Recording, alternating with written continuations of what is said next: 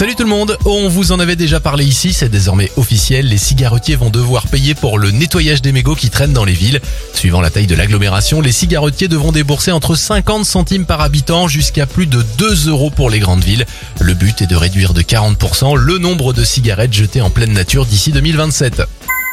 On continue avec euh, ces résultats encourageants. En janvier, 800 000 élèves de CP ont passé des tests de niveau en français et mathématiques.